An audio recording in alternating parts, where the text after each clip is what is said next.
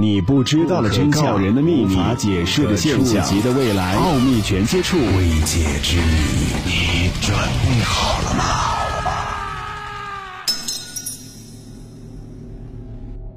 奥秘全接触之未解之谜，今天和你分享林家宅三十七号的故事。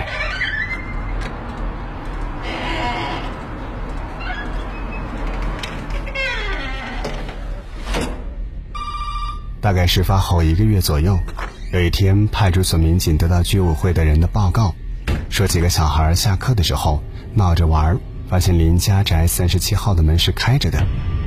大家都知道，一般这种现场都是贴着封条的，而且那家的男主人经过调查也确定失踪了。调查组还去过那个女主人的老家，也都说根本没有回来过，所以除非是主人回来。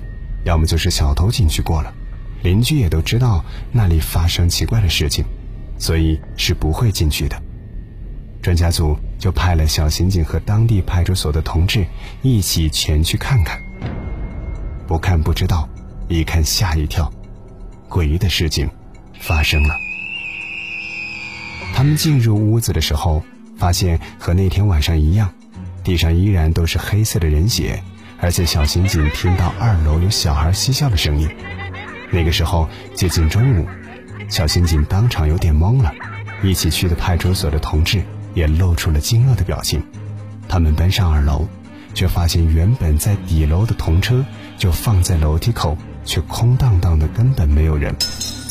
回到局里，小刑警如实汇报了情况，大家都很纳闷儿。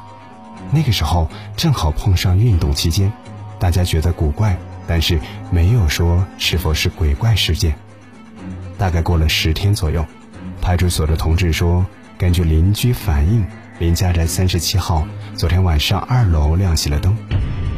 于是专案组领导说，这不是鬼怪，说不定这个地方是什么特务的据点，决定夜晚守候伏击。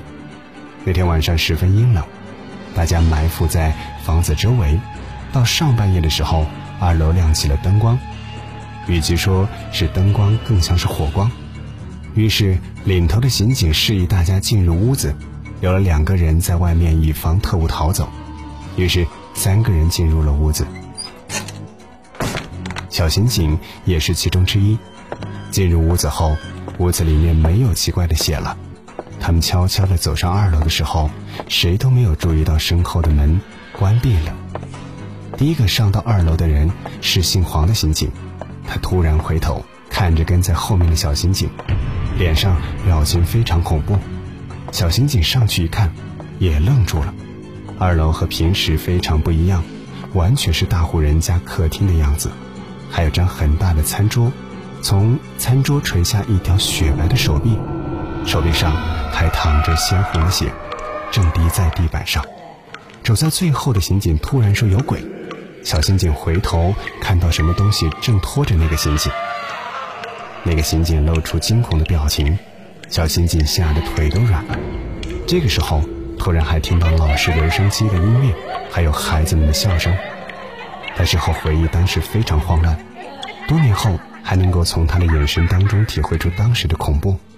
他们当时都没有手电。小刑警回忆说，当时二楼非常亮，他们只看清楚了那条手臂。突然，灯火灭了，房子里什么声音都没有了。留在门外的人后来说，在外面等了十分钟，只听到了里面一直没有声音，于是就冲了进来。当时一起进去的三个刑警却只剩下了两个人，那个最后上楼的刑警不见了，好像事情更加严重了。当小刑警后来回忆。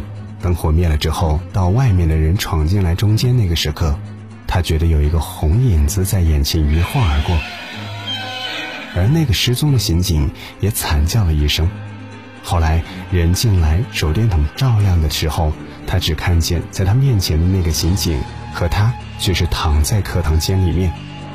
那个时候，分局和市里面的侦查专家，还有华东军分区和公安部的专家都秘密的。来这里进行勘察，但是整座房屋并无奇怪的地方，甚至连什么暗道和夹墙之类都不存在。所以特务是排除了。那么那个报案的是谁？当时技术没有现在发达，所以也无法查证电话是从哪里打来的。那个失踪的刑警后来就通报为因公牺牲作罢。但是这个案件作为悬案一直放着，因为实在太诡异，所以当事人也纷纷调离警队。之后几年，只有小刑警还留在刑队。另一个老刑警经过那次事件之后，精神一直不太稳定，也提早病退了。据领导要求，对外严禁说出那晚的事情。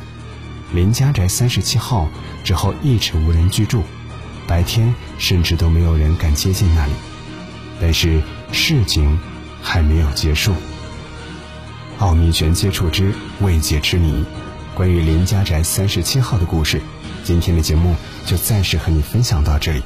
下期节目将继续和你分享。